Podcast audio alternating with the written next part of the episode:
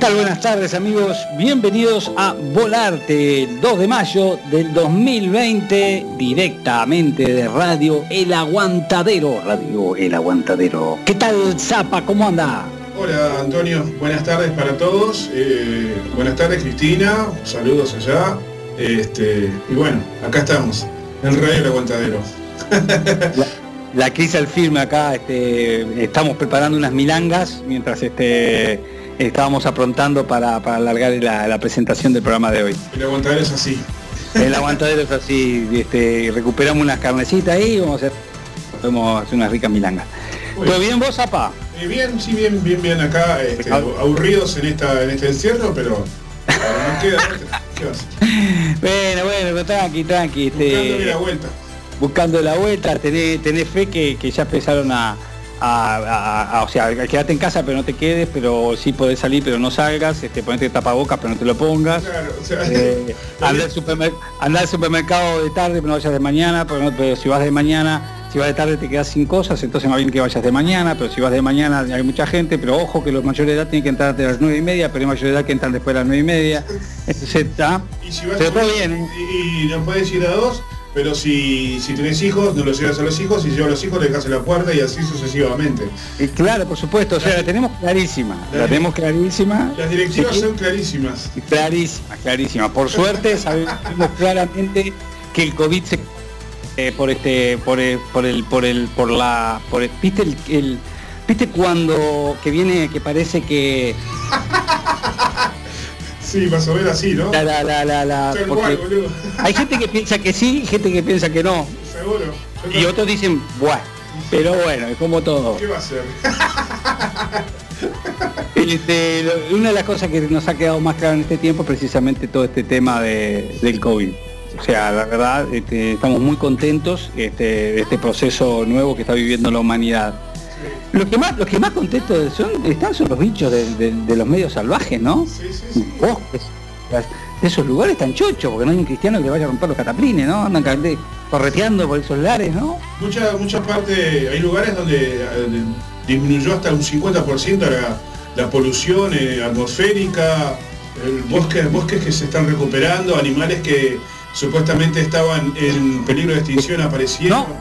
No, eso, se decían que estaban extinguidos que aparecieron. Sí, este, sí, sí. Y había, yo vi unos videos de, de Venecia. ¿Con eh, con, sí, eso los delfines pa, me resulta, pero, pero sí pescaditos. Y, y, y te puedo asegurar, anduvimos por aquellos lares el invierno pasado, el invierno de allá, ¿no? El verano pasado nuestro. Y la verdad, nada que ver. El agua es un agua normal de una ciudad donde vive mucha gente, o sea, para nada cristalina, para nada cristalina. No voy a decir que es asquerosa porque no llega tanto, pero para nada cristalina. Sí, sí, Y sin embargo, vi videos y fotos de que se ven pescaditos. Claro. pe- pececitos, debí decir, ¿no? Pececitos. Pececitos. Este, es, eh, no, no. Por ese lado creo que la naturaleza agradecida. Mm, Vamos a ver ahora cuando, cuando liberemos a todos estos cristianos montonados, cuando salgan todos en, en malón. En malón no queda, no queda ni, ni, ni- ni el aire, ¿no? Como no, como horda vikinga tras eh, la conquista de Wessex, más o menos. Más o menos. Sí, sí, sí. Más o menos, más o menos, algo así, algo así. No, escuché que, que en Brasil abrieron un shopping en Blumenau, una ciudad que está en Santa Catarina, 140 kilómetros de Florianópolis, una ciudad de origen alemán. Este, reabrieron un shopping, la gente invadió el shopping y, y se duplicaron los casos. No, no, no, eh, no sé si están así, viste, como es, eh, este, es todo, hay veces que se exagera, ¿no? Pero que la gente, ni bien le abras un poco las puertas, sale desesperada, sale desesperada, eso no, para mí no hay duda. Sí. La culpa de todo es de los alemanes. Ahí está, ahí está, culpa tiene Hitler. Bien, Bueno, Dale. bien. eh, bueno, el programa de hoy, de Zapa, tenemos este, un invitado del otro lado del charco, como dicen ellos, desde España, eh, Juan Tebar. Juan Tebar es un, un este, guionista, escritor, eh, que eh, tiene, está con un proyecto muy interesante de una, de una película de acción. Y bueno, en este descubrimiento de esta, de esta persona, mm, no quiero adelantar mucho para no spoilear, pero hay un dato muy interesante de su vida pasada Sí. que, que magnifica, que, que- que le da más valor eh, a alguna producción de tipo de película de acción que, pueda hacer, este, porque fue nada más ni nada menos, y al final voy a terminar spoileando, perteneció a la, al militar de las operaciones especiales españolas. O sea, agarrate, agarrate Catalina. O sea, que algo de acción el hombre debe saber, ¿no? Y sí. Algo, algo, algo lo debe tener claro.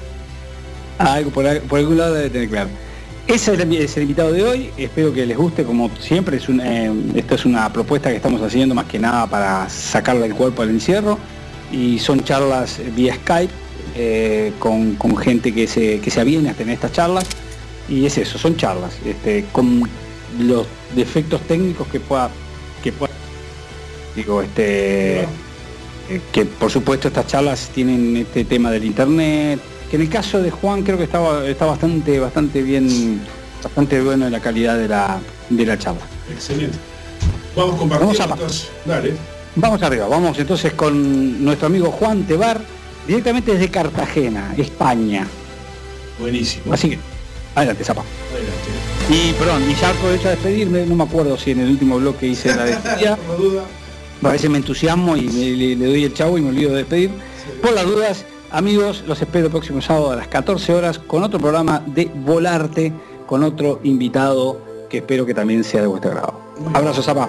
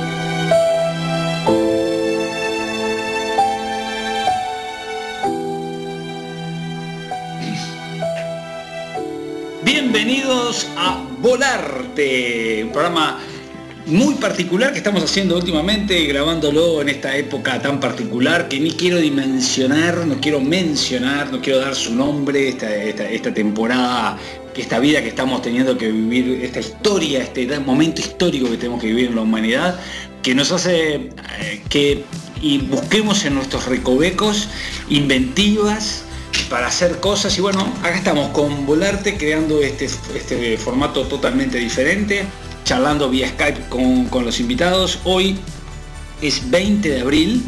Eh, no sé cuándo va a salir el programa, pero nuestro programa está siendo grabado el 20 de abril. Hoy con un invitado, como dicen ustedes, me llamó mucho la atención ya con los que he hablado, del otro lado del charco, ni charquito, el Océano Atlántico, con mi amigo Juan Tebar. ¿Cómo anda Juan? Muy buena, Antonio. Muy bien, aquí estamos, eh, en la zona de Cartagena.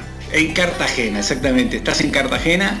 Eh, que te cuento, yo soy, no sé si te gusta el fútbol, yo soy amante del fútbol y el actual técnico de, mi equipo de fútbol de Nacional es este Gustavo Munúa, que fue técnico de Cartagena hasta hace poco eh, eh, en el fútbol español. Así que bueno, tenía, estaba atento porque yo sabía que eras de ahí y cada vez que se hablaba algo de él o de Cartagena, este, me venía tu imagen. ¿Cómo estás, Juan? ¿Cómo te lleva esta, esta, esta vida de cuarentena? Pues confinado, confinado desde hace un mes y pico. La verdad es que tuvimos que cerrar el local, el estudio de fotografía y vídeo que tenemos aquí en Cartagena. Y bueno, aprovechando como ahora en la era digital, pues aprovechando el confinamiento para seguir trabajando digitalmente, eh, actualizando pues muchos trabajos que teníamos y, terminando otros limitados, limitados, pero, pero bien. ¿Cómo te sentís anímicamente? Bien, genial. Eso estupendo. ¿Has encontrado que en la cuarentena un porqué? ¿Encontrás que la cuarentena tiene un porqué en, en la vida? en tu vida o, para vos es un hecho que simplemente pasa y estás esperando que pase para seguir la vida? Bueno, supongo que todo tiene un porqué, ¿no? Pero la verdad es que tampoco me he parado a pensarlo. Eh, eh, ha sucedido esto y, bueno, yo he seguido mi, vida como he podido, trabajando y personalmente. Bien, bien. Capaz que el porqué te salta después, capaz que en un momento determinado decís, mira, mira por dónde venía el porqué, ¿no? puede ser, puede ser. ¿Quién día, no? Este, de que nos descubramos, que descubramos que yo creo que todo tiene un porqué. Lo que pasa es que es difícil cuando uno está en ese, en ese presente inmerso discernir el porqué. Y a veces este, en ese universo que estamos inmersos en el presente, nos vemos tan este, invadidos, eh, eh, golpeados o lo que sea, que no nos damos cuenta que, hay un porqué de eso que estamos viviendo y que de repente más adelante descubrimos que realmente valió la pena eh, todo eso que vivimos. Este, y vos en esa zona es una zona muy, muy linda, ¿no? Con mucho sol, playas. Contame un poquito cómo es. Sí, aquí la, zona es bastante bonita, o sea, y con bastante sol, menos estas semanas que hemos tenido, o mes de, confinamiento que ha estado con lluvias y un poco el tiempo, hemos tenido poco sol esto, esta semana. Ustedes están entrando en, la, que sería la primavera, ¿no? Sí, exacto, la, la primavera. Pero bueno, aquí la primavera no la estamos notando mucho, estamos encerrados y con mucha lluvia, por lo que hemos estado notando por aquí, la zona de Cartagena. No grandes lluvias, pero sí días, días muy, muy lluviosos. Sí, mira, este, y, sin embargo ahora por lo que veo hay luz, o sea que hoy capaz que estará más sí. ¿sí? Sí, aquí hubo tormenta, pero esta mañana se ha salido el sol y estamos con sol. Esperemos que se mantenga. ¿Tienen, ¿Tienen costas? ¿Tienen lindas playas? ¿Cómo es? Tenemos, tenemos playas muy, muy bonitas, como la, zona de la manga de Mar Menor, que ha tenido su, su, época así mala estos meses atrás, pero bueno, es una zona bonita de playa, la zona de Cartagena también, de, tenemos playas muy, bonitas aquí también, la playa de Mazarrón, eh, bueno, todas las playas de aquí, como esto casi todo costa, lo que nos rodea, pues, y lo que es montaña, también mucha montaña, ¿Y cómo es el clima? ¿Es un clima estable o en invierno hace frío? ¿Sienten el frío? A ver, eh, aquí hace frío un mes al año, como digo, eh, diciembre, mitad de diciembre y mitad de enero. Luego el resto del año eh, se mantiene y luego ya en verano bastante calor. ¿A qué, le llaman, ¿A qué le llaman frío? ¿Frío? Bueno, sí, hace frío, hace frío. No estamos hablando de un frío de Siberia, pero pero sí, eh, como hay mucha humedad aquí en la zona de donde estamos nosotros, pues cuando se mete el frío se mete bien. Pero bueno, suele durar poco. Y las casas, como no están muy preparadas para el frío, que suelen ser más para temperaturas calurosas, pues claro, cuando viene el frío pues se, se mete en las casas, tienes que encender la calefacción y. Pero bueno, lo que digo, dura, dura poquito esa época. Bueno, pero, pero entonces este está bueno, tienen un clima amigable, porque si están 11 meses 11 meses eh, que sin sufrir el frío, nosotros al revés, nosotros tenemos, no, tan extremo, pero tenemos meses muy fríos, este, entre, entre junio, junio, julio y agosto, digamos, serían los más intensos, pero hay, ya en mayo empieza a sentirse frío y a veces se extiende a septiembre, que está la primavera y sin embargo a veces este, sufrimos todavía el frío. Incluso acá se ha dado una, una gran migración de, venezolanos y cubanos en los últimos tiempos. Y cuando me los encuentro, lo primero que siempre les pregunto, porque es como un matemático, eh, ¿cómo te lleva el frío? Cuando o cuánto hace que, primero les pregunto cuánto hace que están, y cuando me dicen que hace dos o tres años, yo digo, ah, ya, viviste el frío. Porque cuando me dicen hace unos meses, digo, ah, todavía no viviste el frío. Y, es, eh, es muy particular verlos este, generalmente lo sufren mucho al frío. Nuestro frío es, este, es bastante duro. Y más que más allá de las temperaturas, acá tenemos un tema con la sensación térmica. Acá vivimos frío eh, más que nada por la sensación, porque como es también muy húmedo y muy ventoso, este, el frío sumado a la humedad y el viento hace que, que tengamos sensaciones térmicas a veces por abajo del cero. Este, y no llegamos a la nieve ni nada de eso simplemente por la humedad pero, pero se sufre mucho el frío y en las casas entra, no hay con qué darle, por más preparadas que estén, este, entra igual y hay que andar calefaccionando. Pero bueno, no tenemos un verano tan estable como, como el que me contás que tienen ahí, ¿no? Eso es una, ventaja Y entonces, el turismo tiene su que ver ahí en Cartagena. Sí, aquí el turismo pues tiene, sí, aquí la cruceros eh, para, el turismo, sí, tenemos bastante. El clima es muy bueno, tanto para el turismo como para el trabajo, sobre todo para, el mío, que, me beneficia bastante de tantos meses de, buena temperatura. ¿Para el tuyo específicamente cuál? Pues tanto de vídeo como de fotografía. Ah, a, la hora de, trabajar en exteriores, pues. Ah, claro.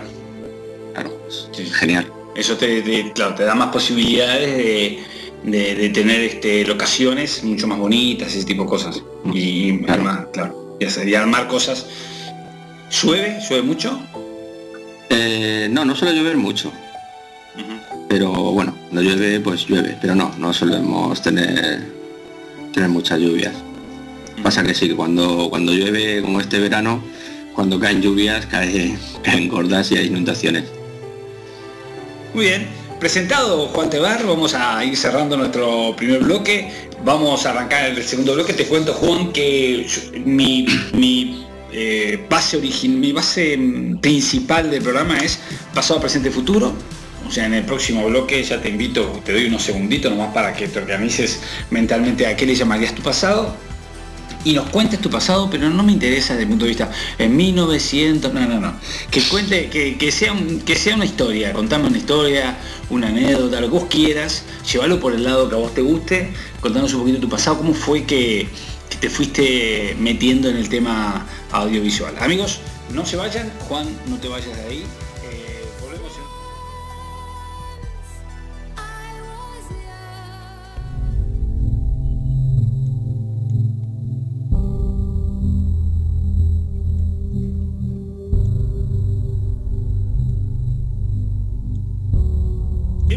A Volarte, segundo bloque.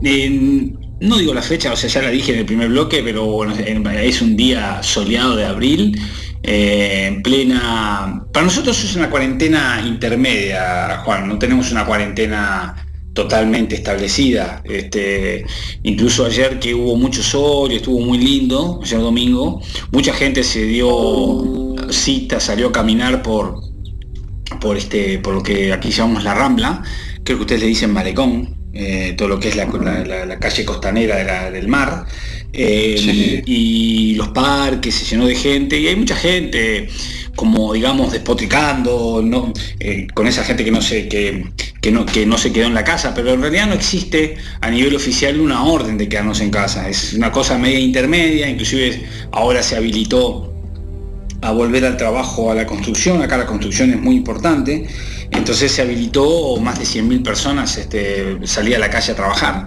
lo cual significa 100.000 personas, una, familia tipo de 4, de cuatro ya estamos en 400.000 eh, vinculadas a esas 100.000, más, más los que se conectan a través de los medios de transporte este, colectivo. Eh, al fin y al cabo es una apertura, entonces por un lado te dicen quédate en casa y por otro lado habilitan a, mucha gente a salir a la calle.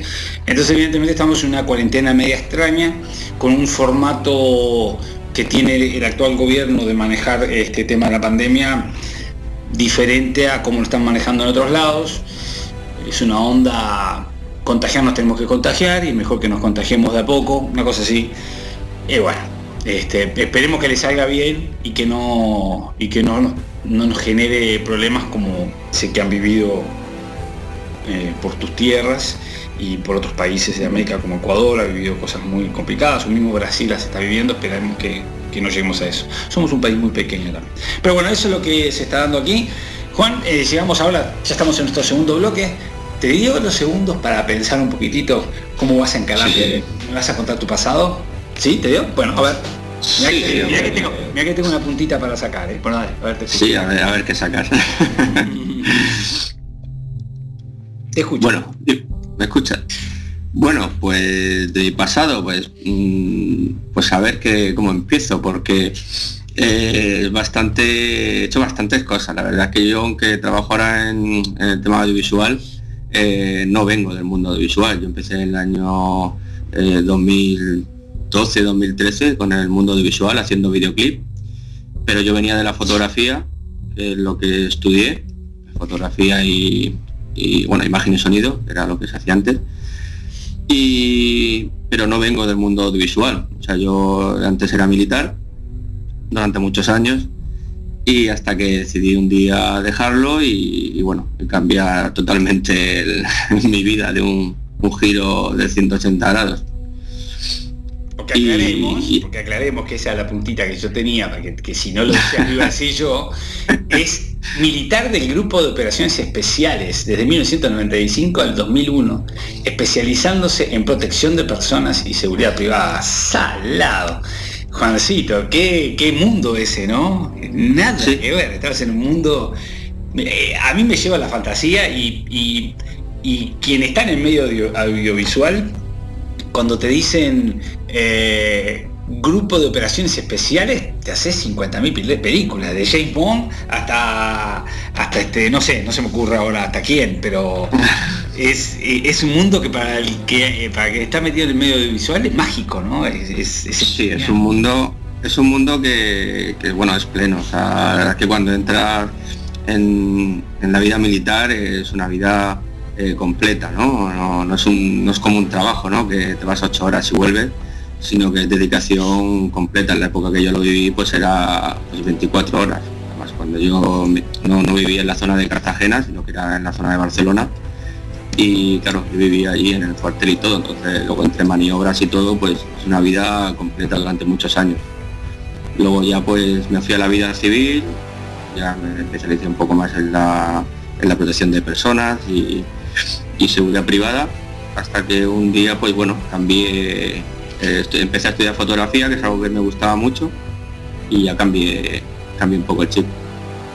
Aunque sí se echa de menos, es, es una época muy, muy bonita y a quien le guste eh, desde fuera no, se ve igual, ¿no? Es una cosa que a veces las películas o el cine o, no lo refleja como, como es, ¿no? A veces muy exagerado. Eh, pero sí, es una aclarar un poco más eso, porque sí, porque yo me voy, mi cabeza se va a lo exagerado, o sea, eh, un poco más eso, ¿por qué decís que, no es tan así como, como se ven en las películas? A ver, siempre ustedes, están, ustedes están activos, no es como acá un cuerpo de operaciones especiales acá no existe, pues somos un país muy pequeño y tenemos muy pocos soldados y no tiene mucho sentido tampoco, salvo los que van a la ONU, acá no tiene mucho sentido, no tenemos contra quién defendernos porque el día que Argentina o Brasil decidan invadir Uruguay es solamente tomar la decisión, no hay mucho para hacer. Pero a ustedes sí, porque ese tipo de cuerpos en, España es otra, es otra, eh, genera otro compromiso, ¿no? Sí, sí, genera otro, otro tipo de compromiso. yo cuando, cuando entras allí, supongo que yo era muy joven también, con 18 años, como casi todos los que entrábamos, y entras con otra, con otro que tú has visto en la tele, en las películas, te llama la atención. Y bueno, a quien le gusta un poco el deporte y un poquito la vida así activa, pues, pues si entra en el ejército, pues decide intentar entrar en un grupo de operaciones especiales, como fue mi ocasión. Y ya cuando entras, pues claro, ves que, no es lo que eh, se veía de fuera, sino es mucho entrenamiento, es muy duro, es una dedicación completa. Y la verdad es que se hacen mucho, lo mejor es que se hacen muy buenas amistades, muy buenos compañeros, como prácticamente como hermanos, ¿no? Porque estás, eh, estás con ellos pues prácticamente 24 horas y, tu vida depende de ellos y la de ellos de ti. Es un, trabajo que la verdad que, que llena. Realmente cuando estás ahí en una vida militar o en un grupo de operaciones especiales, pues también entras en, por ejemplo, mi, eh, mi opinión, ¿no? También en la, eh, hora de, de, ayudar, ¿no? Eh, hablando en ese aspecto, ¿no? No, no entras para, para pegar tiros o entrar en conflictos y guerras, sino entras para para ayudar en todo lo que se pueda y, las habilidades que aprendes o que entrenas, pues utilizarlas de una forma de en, en ese modo. Se me cortó lo último, eh, eh pero solo cómo dices. Eh, ¿Perdón? Lo, último no te entendí. Sí, eso, que, entras en esa, en esa vida pues para, de una forma para, para ayudar, ¿no?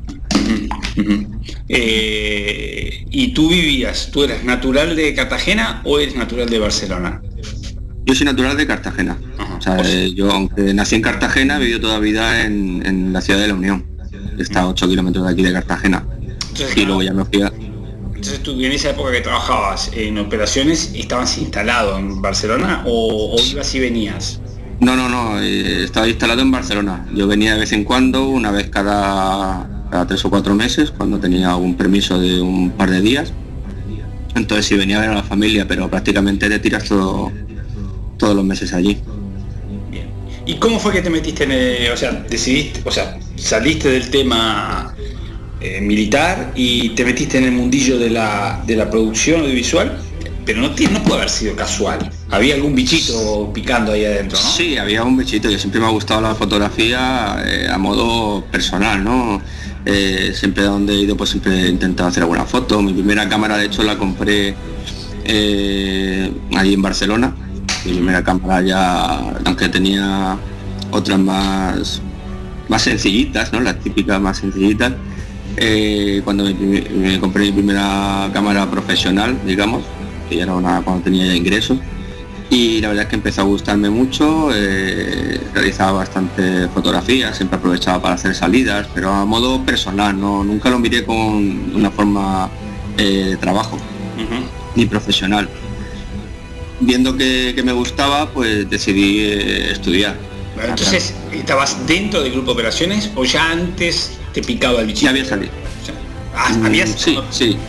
Sí, de hecho ya antes ya me picaba algunos bichitos por ahí de algunos trabajillos de cuando era pequeño. De hecho mi primer cortometraje, aunque poca gente lo conoce, eh, mi primer cortometraje fue a los ocho años, Opa. eh, que dirigí y producí. Bueno, a eso quería llegar, ¿eh? Eh, me- me- a eso quiero llegar cuando yo pregunto el pasado. Muchos asocian cuando uno pregunta el pasado, bueno, yo arranqué en el año... mil- No, no, no, no. Eso.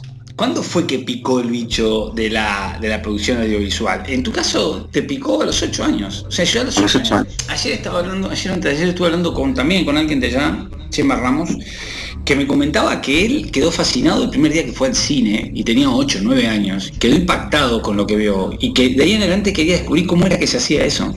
Entonces, eh, a eso me gusta llegar, llegar a cómo fue que, que picó el bicho. De, de- Sí, a mí siempre a mí siempre me ha gustado el cine o sea yo desde pequeño yo desde que tengo conciencia eh, mi madre y mi abuela y mis abuelos siempre me llevaban al cine incluso me, me tragaba pues dos o tres sesiones en el mismo día no no salía de la sala la veía la misma película a lo mejor dos o tres veces.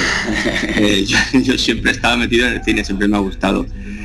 Y como es una afición que desde pequeño pues siempre cuando cogí mi primera cámara de, de mi padrino eh, que se la quité vi claro vi ese aparato y digo "Ostras, esto, qué es no ya esto es para hacer cine y, y claro una video 8 una super 8 que cogí y dije pues bueno vamos a ver qué hacemos no y, pues hice mi primer cortometraje de 6 minutos. Eh, bueno, la verdad es que fue un poquito no, no con, personas, sino con muñecos de peluche que le quité a mi prima y ahora ahí me ayudó y haciendo un, un cortometraje de, de muñecos de peluche animados, ¿no? Eh, Haciendo... Stop motion. Sí, sí, sí. Y ahí yo- mi primer, mi primer largometraje fue, fue ese. Ahí empezó un poquito a picarme el bicho. La verdad es que lo vi hace poco, porque yo no lo recordaba hasta hace unos años, que lo encontré en una cinta de, de VHS y lo pasamos a formato digital para, para verlo. Aunque no perdí mucha calidad de tantos años estando guardado y la época se grabó, pero bueno, ahí está ese, ese recuerdo. Qué impresionante, ¿no? O sea que de alguna manera en, algún, en alguna parte de tu, de tu ser interior estaba eh, algún día hacer algo de audiovisual o por lo Sí. menos te gustaba.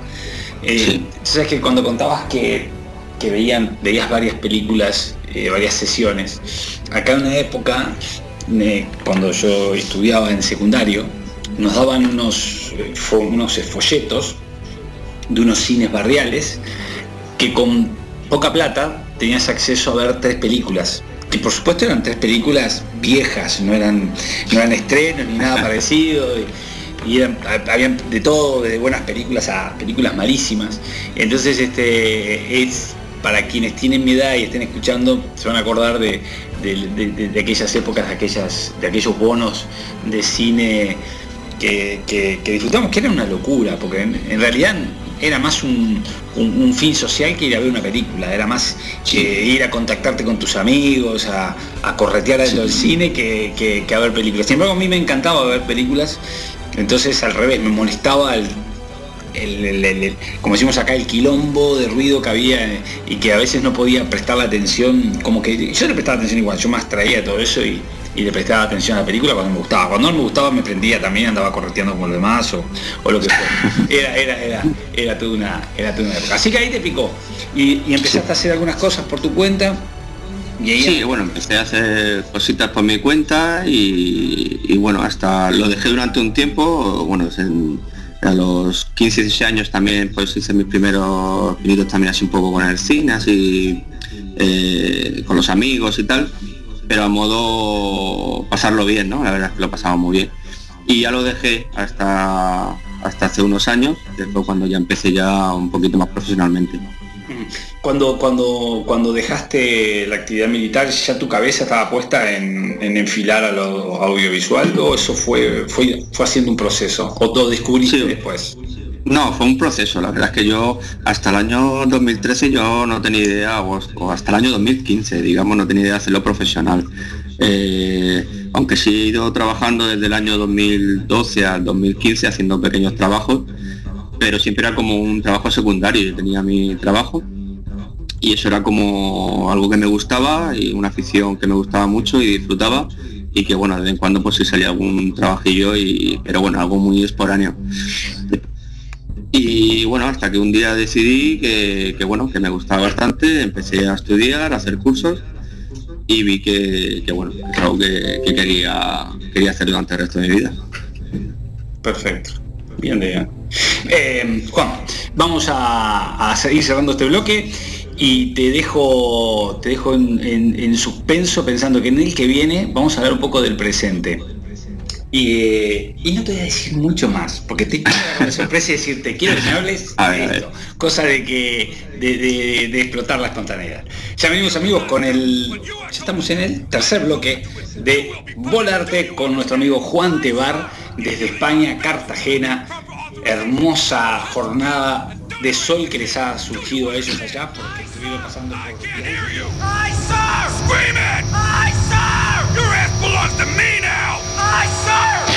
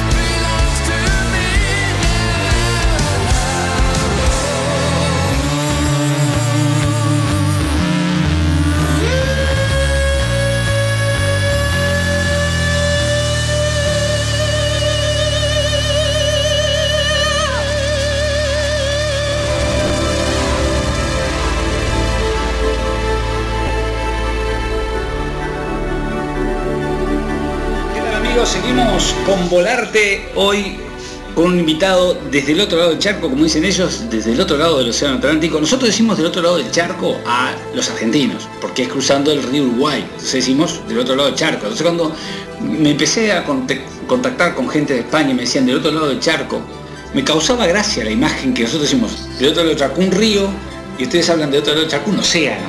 O sea, para ustedes el charco, la imagen de un charco, de una cosa que digamos no es muy, muy grande, entonces por lo tanto genera más afinidad si se quiere, en ustedes está mucho más marcada que en nosotros, para nosotros nos parece lejísimo, este, nos parece mucho más afín y más cercano, que es así, ¿no? Más cercano a España, Argentina, pero, pero me llamó la atención la forma de ustedes denominar del otro lado del charco. ¿Vos también lo tenías con imagen del otro lado del charco del Atlántico o me hubieras dicho, no, del otro lado del océano? ¿Qué me hubieras dicho vos? No, sí,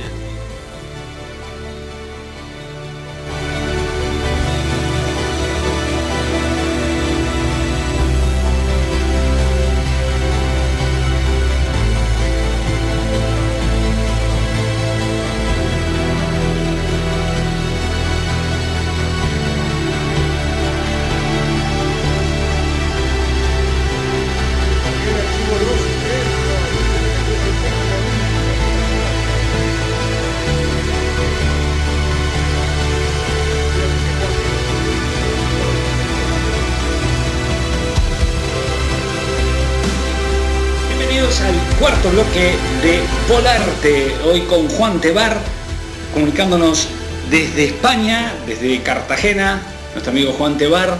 Le dejé picando una, imagen eh, jugando con la ficción, estamos en tema ficción, en donde él me habló de tres directores, Robert Rodríguez, John Woo y Quentin Tarantino, y yo le invité a que se imaginara sentado con cada uno de ellos tomando algo. Y bueno, ¿qué dónde y qué pregunta le haría o qué, de, qué hablaría con cada uno. Vamos a empezar con Robert Rodríguez, ¿te parece? Venga. Dale. ¿Dónde estarías con Robert Rodríguez y qué estarías tomando? Bueno, yo estaría, supongo, eh, estaría en México. México. ¿Conoces México? Eh, no, no he tenido el placer de estar. De hecho, sí me gustaría mucho. Eh, por eso la parte de uno de los episodios más grandes de Bene ocurre casi todo en México. Ah, es verdad. Sí, tienes razón. De hecho, fue un guiño para mí a, Robert Rodríguez. Ese episodio. ¿Y en qué, zona de México tú ubicas? ¿En DF o pues- una zona... Guanajuato. Ah, bien, bien. Guanajuato. ¿Y qué estás tomando? ¿Tequila con él? Eh, una cerveza yo creo estaría tomando. Sí, sí. Porque el tequila no da para mucho cambiar. No, no, si no, no, El tequila pronto. El tequila para que suba derecho a la cabeza y, sí, sí, sí. Duraría, duraría poco la reunión entonces, ¿no? o por lo menos iría por otros lugares, por Ya la charla no sería una charla tan formal. Bueno, contame que con Robert Rodríguez, en México, en Guanajuato, eh, tomando una cerveza, ¿Qué, le preguntarías o le dirías a Robert? Pues, le diría, no sé qué se me ocurre ahora, muchísimas cosas. De, eh, la verdad que eh, pues no sé qué decirte ahora, me pillas un poco así. Ah, eh, porque mm, pues no sé, hablaría de, la película de Desperado, del mariachi, de un poco algo más profundo de, cómo le salió la idea y hablar un poquito de, ese, de esa película en concreto, a modo personal. ¿Qué es lo de que esa película te, llamó más la, más la atención y qué le dirías eh, con respecto a eso? Pues la verdad fue una película que me, marcó mucho porque fue una película que salió un poco de los estándares de, cine de, acción, ¿no? Es algo, un cine de acción más, de autor y, muy personal, ¿no? Es un cine, una película muy personal, ¿no? En todas las escenas eh, que vas viendo ves que están hechos con, con un modo muy no no están hechas para un público general, ¿no? no dice, voy a hacer una película para que guste a todo el mundo, ¿no? Voy a hacer una película eh, que, él le gusta, ¿no? Y que, lo vive. Ese, tipo de cine pues, pues engancha mucho. Ya cuando la hizo la, segunda parte, eh, el mariachi, esperado, con Antonio Banderas, que también es un actor que, a mí me gusta mucho, pues claro, para mí pues el referente pues, pues eso, Bien, bien, vale. Vale. O sea que lo tuyo iría por el lado de que. Más por el lado de la admiración de, lo que, de que te gustó el trabajo, de que hacer algún tipo de. Bien, perfecto. Con Shock ¿dónde estarías? ¿Qué estarías tomando? ¿Qué pues John Woo, ¿dónde estarían? Yo, John Woo estaría, pues me lo traería para aquí, para la manga. Estaríamos aquí, en la manga, una época de verano, eh, en alguna zona ahí de, algún, algún bar, eh, por ejemplo, eh, la Negra Lola, ahí en la zona de, de la manga. Y ahí pues estaríamos tomando, pues depende un poco, ¿no? Pero sí, otra cerveza también. Yo soy muy de, tomar cervezas. Te has generado un compromiso conmigo, ¿eh? Sí, sí, sí. Te has generado un compromiso conmigo porque eh, voy a ir a, Cartagena algún día, andaré por aquellos lares y me vas a tener que invitar a tomar una cerveza en La Negra Lola, dijiste. Mm, la Negra Lola. Que es un bar, que es un... Es un bar de allí que, me gusta y la verdad que está, se está bastante bien. Bien. Entonces estarías tomando una cerveza con John Woo ahí y qué, ¿de qué hablarías? Pues la verdad es que hablaríamos eh, ficcionando mucho porque no hablo su idioma. Pero sí, no sé, hablaríamos un poquito más igual, personalmente, de, a modo personal, ¿no? De, no, de trabajo. Sí que hablaría un poco de, conocerlo personalmente, de, cosas más personales, ¿no? no sé, habría que entrar mucho ¿no? en detalle. Pero no sé, haremos algo puntual, no, no sé qué decirte, ¿no? porque tampoco es una persona que lo conozca mucho, solo conozco su cine eh, desde el punto de vista profesional y, claro, no, tiene una vida muy celuloide, ¿no? que todo el mundo la conoce, entonces no, no, se me ocurre ningún tipo de preguntas y o sea, pero sí. Sería como inspeccionar en su vida personal, eso harías. Sí, algo, más de, su vida personal, sí, eh, para llegar a su, a su forma de trabajo, ¿no? porque siempre eh, creo que cuando uno trabaja en el cine siempre es algo muy de cuando lo cuando diriges no es algo muy de a ver cómo explicarte es algo mecánico y trabajo no siempre llevas tu lado personal a la hora de, dirigir una película entonces claro es saber esa parte para saber un poco cómo, cómo piensa a la hora de, dirigir una escena Ajá. opa bien bien Interesante, o sea que, tratar, de profundizar en la parte en la parte personal de él para investigar por dónde va para después encontrar tu lado personal. Es algo así. Sí, algo así. Bien. Bien. Y nos queda el último, Quentin Tarantino. Este sería muy especial. ¿dónde, ¿Dónde estarías con Quentin Tarantino? La verdad es que con Quentin Tarantino también estaría, da igual donde esté, ¿no? Eh, en cualquier bar, de cualquier sitio. Y hablaríamos de, no sé, cualquier conversación con, él, sobre todo saber de dónde saca esos diálogos para, sus películas, porque la verdad es que una película suya es, es todo diálogo. Las conversaciones que tiene con eh, los actores que, van teniendo. Entonces, no sé, hablar con Quentin Tarantino pues tiene que ser un poquito eh, no sé, cambiar temas y un poquito saber un poco de, eso. no se puede ser muy como como que como que Quentin Tarantino te embarga más, o sea, te invade más. A la, hora de diálogo, a la hora de, conversaciones y diálogo eh, es un, de los directores que más me gusta a la hora de una, una película, por ejemplo, de género de acción eh, ese punto irónico y, de, humor así tan eh, negro, de, diálogos que tienen los personajes, que, la verdad que te centran más en lo que están hablando que en, la escena en sí, ¿no? de lo que, lo que está sucediendo. A veces te, te sumergen mucho ¿no? los diálogos que están hablando y ves una película de yo recuerdo por ejemplo películas como Pulp Fiction o, que, lo que más me acuerdo más que las escenas en sí es eh, los diálogos que tienen en sus películas. O sea que, por lo que entiendo es, eh, en el caso de Robert Rodríguez, buscarías tratar de descubrir su toque personal eh, en el trabajo eh, o tratar de, saber de dónde saca su toque personal, porque le da ese toque personal a sus cosas. en el caso de John Woo, tratarías de descubrir su interior para ver desde su vida interior cómo fue que llega a lo que hace. En el caso de Quentin Tarantino, los diálogos, la ironía, el humor negro. O sea, entre los tres, capaz que enfilar hacia un producto o hacia un perfil tuyo. Eh, ¿Harías algo así? Sí, algo así.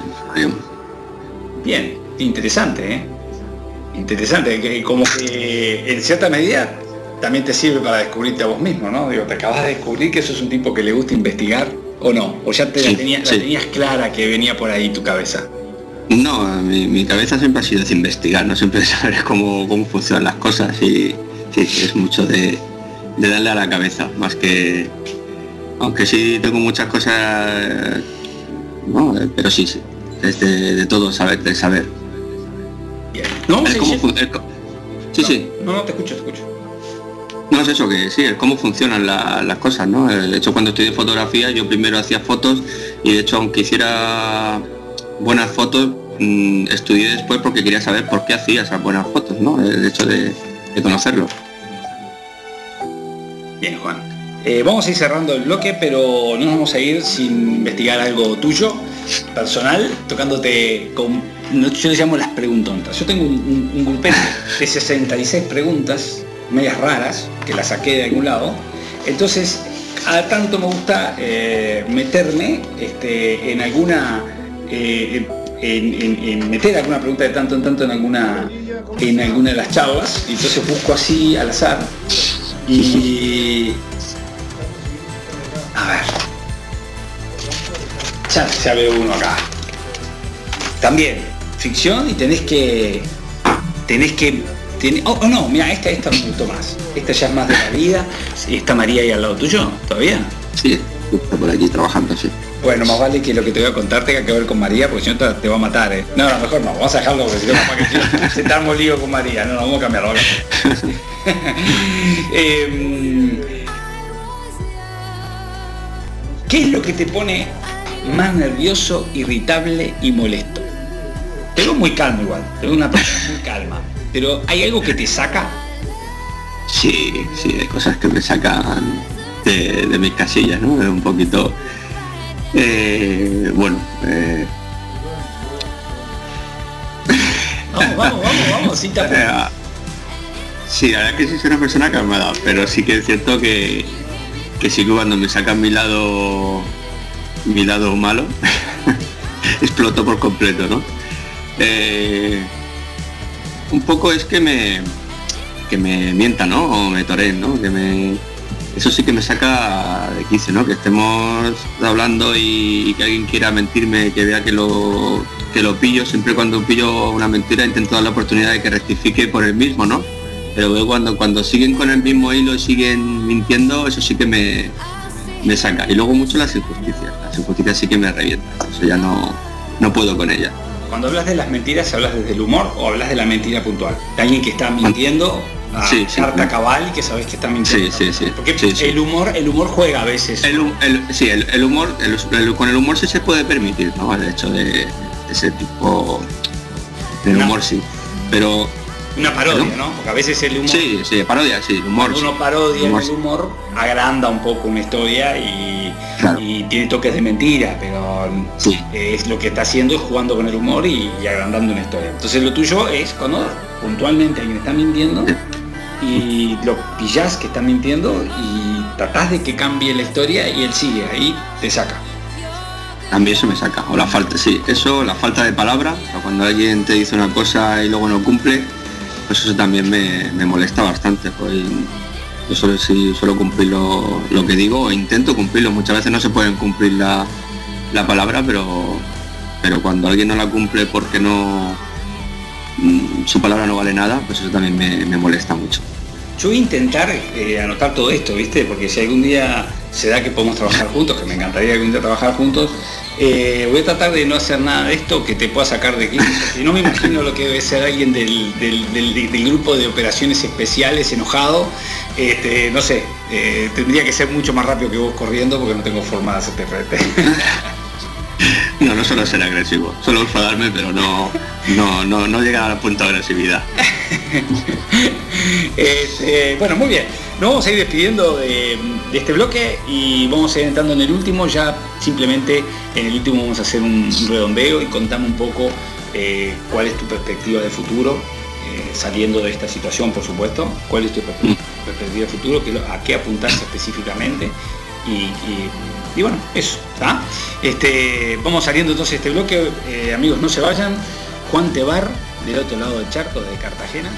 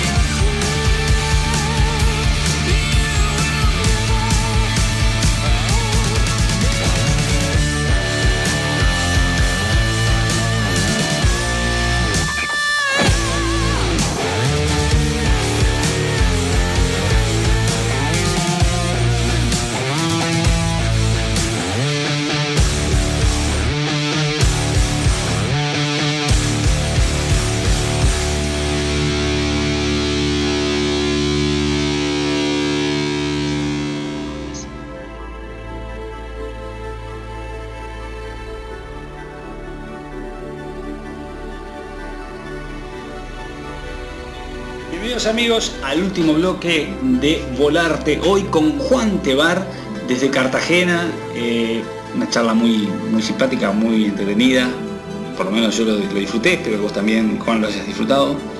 Y vamos, vamos yendo hacia, hacia, el, hacia el futuro. Eh, ¿qué, qué, qué expectativa tenés después de todo esto? ¿Cuál es tu meta? ¿Qué apuntás? Pues cuando acabe todo, todo esto, este confinamiento que tenemos aquí, eh, pues mm, metas muchas. Aquí yo no me limito solo a una, sola meta, ¿no? Tengo, tengo varias. Y una de ellas, la, la principal, es eh, poder abrir otra vez el local del estudio de fotografía y vídeo. Tenemos aquí Cartagena, poder otra vez abrirlo y tenerlo al 100%. Es una cosa que, que costará un poco, irá más lento, pero bueno, eso será uno de de mis trabajos. Eh, terminar el segundo volumen de Bennett, eso también me quitará un poquito de tiempo, eh, terminarlo también, un poquito la, segunda historia, ¿no? de continuarla. Y luego también pues estamos con un cortometraje que es Amor de Madre, que lo estrenamos también cuando acabe el confinamiento, estamos ya con la, con la postproducción, ya con el montaje, ya terminándolo. Y Hay otra otra cosa, pero eso será sorpresa, que mi pareja ya lo sabe. Se está quitando la sorpresa, eso ya lo diremos más adelante. y me dejo una nota por aquí. pero bueno sí estrenar el cortometraje este que lleva un tiempo preparándose que íbamos a estrenarlo ahora este, este mes atrás pero con el confinamiento no hemos podido y bueno y un par de proyectos más casi todo el mundo trabajo de audiovisuales, de lo que, estamos terminando y eso es lo que lo que vamos con perspectiva de futuro, poder acabar lo que lo que empezamos. Bien. Y Bennett, que está en todo ese proceso, que bueno, ahora te viene el proceso del cómic, pero sí. tu intención es que la serie salga. Sí, mi intención es que, la serie salga o largometraje o lo que al final salga de él porque aunque es un proyecto que, está teniendo éxito a nivel de novela literaria eh, y esperemos que también en, la formato, en el formato cómic, eh, de hecho se, hizo para un formato audiovisual, pues esperemos que pronto pueda salir. También como es un eso es un proyecto que, tiene mucha raíz, tiene muchas ramas, ¿no? Está muy, es un universo, ¿no? Como lo llamamos aquí ya empezamos a llamar el universo Bene que ya tiene muchos formatos en los que estamos eh, eh, teniendo en marcha. Y claro, es un Ben es un proyecto que no, que no deja descansar, ¿no? Es algo no que termina si y acaba una película o un cortometraje y ya lo he terminado, ¿no? Es un proyecto que termina así en formato largometraje, luego ahora el segundo volumen para libro, ahora para cómic, luego para mil cosas más, ¿no? Que pueden salir, ¿no? Es un proyecto que he hecho que tiene un planning como lo tengo aquí en mi pared colgado, enorme, ¿no? De, distintos formatos que puede salir. Bien, bien. O sea que estás, que es un proyecto que, no le bajas los brazos y, estás siempre dispuesto a, abrirte, porque evidentemente si te abriste, si te abriste el cómic es porque en cierta medida este, o sea, originalmente no estaban tus planes. cuando hablamos, no, no estaba.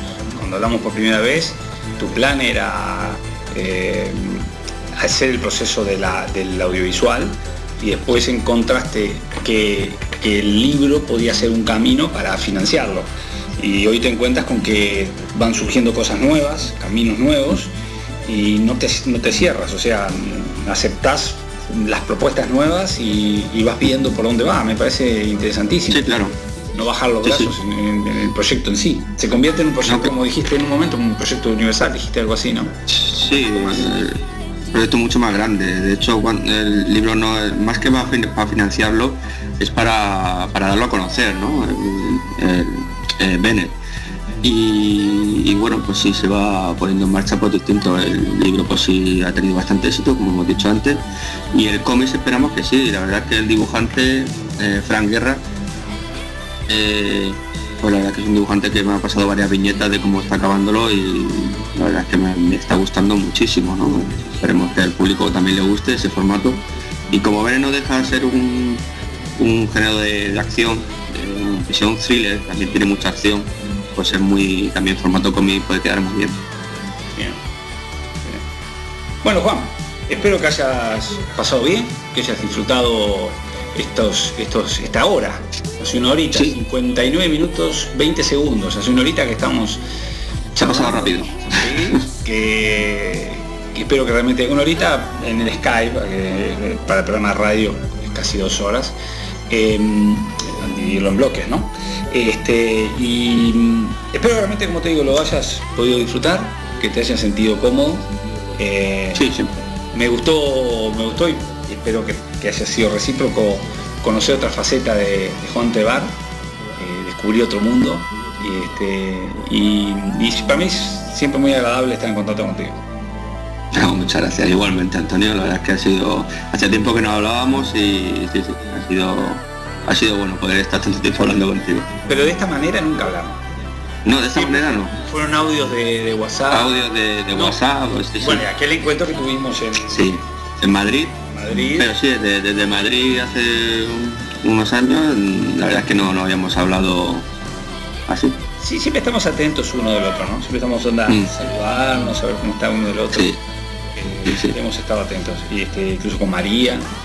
Eh, también me, me, muchas se me de cosas tuyas por María en sus redes. Eh, tengo, una, espía infiltrada en tu casa. Sí, sí, sí. ya, ya está. Siempre, siempre estamos juntos, siempre estamos.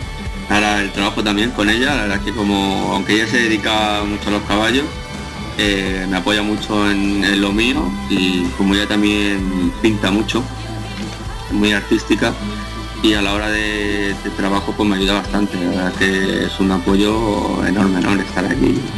Pónmela, un poquito ahí en, el, en cámara, en Saluda María. Buenas tardes. Me quiere, me quiere aparecer, me quiere aparecer, me quiere aparecer.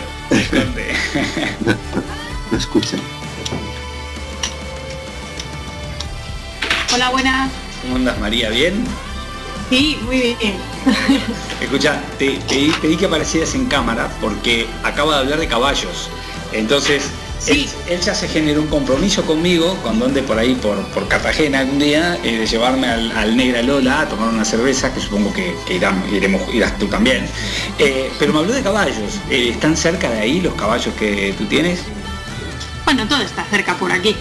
Perfecto. Es, tú ahora te has generado un compromiso conmigo porque cuando algún día vayas a Cartagena me vas a tener que llevar a conocer tus caballos porque me encanta andar a caballo, aunque hace mucho no lo hago, pero me encanta andar a caballo. Así que hay un compromiso los dos. Uno tomar una cerveza negra Lola y la otra a llevarme a andar a caballo en sus caballos. Es que andan a caballo. Bueno, ¿Eso para sí, sí. sí, bien, genial. Sí.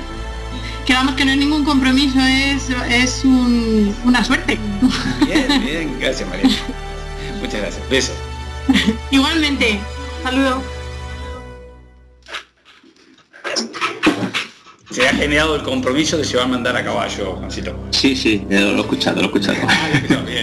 Bueno, Juan, un placer entonces. Este, cuando salga el programa al aire te, aviso, así lo puedes escuchar en directo. Y como te decía, esto tiene el formato del programa radial y el formato del programa de Skype que lo, que lo largo después del radial. Solamente falta tu ok final para eso. Así que bueno, eh, bienvenido a Volarte eh, y espero que esta sea la primera de muchas, de muchas entrevistas. Muchas gracias Antonio, igualmente, espero que sí, que, se, que haya más. Muy bien. Abrazo grande, Juan. Un abrazo, Antonio.